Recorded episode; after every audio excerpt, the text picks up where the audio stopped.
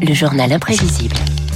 Et David Barou, pour son décryptage, est déjà dans ce studio pour écouter le journal imprévisible de Marc Bourreau. Bonjour Marc. Bonjour David. C'est le- David. oui, c'est vrai, vous en avez deux pour le prix de deux. C'est le Graal du gratin tricolore, l'édition 2024 du Who's Who. Qui est qui En bon français, ce gros livre rouge sort cette semaine, l'occasion de revenir sur l'histoire de ce répertoire biographique des personnalités qui comptent en France. Et David, quel est le point commun entre Kev Adams et le préfet du Maine-et-Loire? Eh bien, c'est de se trouver dans ce gros livre rouge de 3 kilos, le Who's Who. 70 ans d'existence, des artistes, des sportifs, des hommes d'affaires, des hauts fonctionnaires, 19 082 personnalités pour l'édition 2024. Are you? You are? Pas plus? Le Who, un répertoire inspiré de ses grands frères anglais et américains, plus fort que LinkedIn, plus ouvert que le bottin mondain, plus subtil que Wikipédia. Pour un peu moins de 600 euros, le Who veut donner une photographie de la société.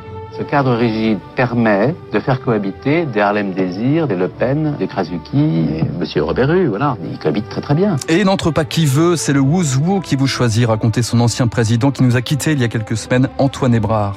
Il y a un mot qui est un gros mot qui s'appelle élite. Ce sont des gens qui sont un peu exceptionnels dans tous les domaines de la pensée, de l'action. euh, et ce sont ces gens-là qu'on essaie de réunir ensemble. Toute profession et toute confession et toute pensée euh, confondues. Antoine Hébrard, grand gentleman, on le regrettera. beaucoup. Effectivement, le Who, hein, c'est donc toute une histoire, David. 1000 entrants et 1000 sortants à chaque édition pour cause de décès, de retraite ou de condamnation par la justice. C'est comme ça que Bernard Tapie a disparu du registre en 95. Alors il y a les vedettes, il y a aussi les prix Nobel, les chercheurs, les universitaires, intimidés par ce grand livre rouge, expliquait la directrice Léonore de Dampierre. D'abord, ce sont des gens qui sont pas forcément médiatisés. Il n'y a pas forcément des annuaires, ils sont pas répertoriés. Et lorsqu'on les touche, ils ont généralement une démarche très modeste qui consiste à dire, écoutez, euh, c'est pas moi, j'y suis pour rien, c'est pas moi, c'est mon équipe.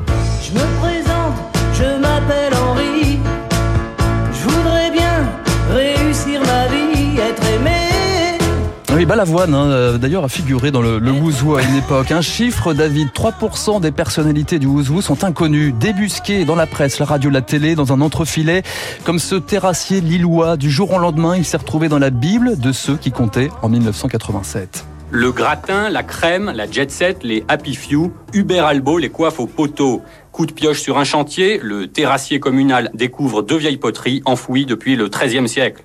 Il met à jour une centaine de pièces importantes, découvre des sites. Hubert Albo a reçu les formulaires d'inscription au Who. Euh, que- qui demandait là euh, l'âge qu'on avait, euh, mon nom, mon vrai nom, mes parents, puis alors tout un bazar, euh, le parti, la religion, tout le bazar quoi.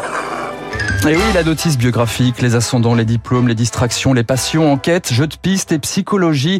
Il faut parler de soi et c'est pas simple pour tout le monde. Racontait l'une des responsables du comité, Anita Guérin, interrogée par Noël Mamère dans les années 80. Il est bien évident que pour euh, rédiger la notice d'un sénateur ou d'un député, il suffit d'ouvrir les- journaux pour apprendre petit à petit beaucoup de choses sur leur vie. Quelquefois, il y a des gens qui sont beaucoup trop modestes et nous avons beaucoup de mal à obtenir des réponses. De... L'adresse privée, est-ce que quelques-uns refusent de la donner Oui, par peur d'avoir des C'est tout à fait naturel. Certains personnages euh, nous demandent de faire figurer quatre, cinq adresses, des adresses d'hiver, des adresses d'été, des adresses- mais d'autres ne donnent qu'une adresse professionnelle.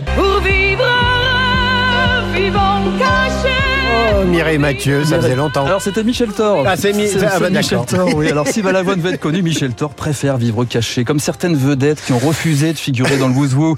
Euh, Maurice Lévy, le patron de Publicis, Carla Bruni, que l'on ne présente plus, et quelques autres personnalités. Petit quiz. Ah. David, allez-vous les reconnaître? Vous écoutez bien et vous me donnez votre réponse. Premier extrait. J'étais en moi-même, il est évident que je n'étais pas sur la Lune, que je n'étais pas sur la planète Mars, ça fait partie de ma vie et je suis un homme secret.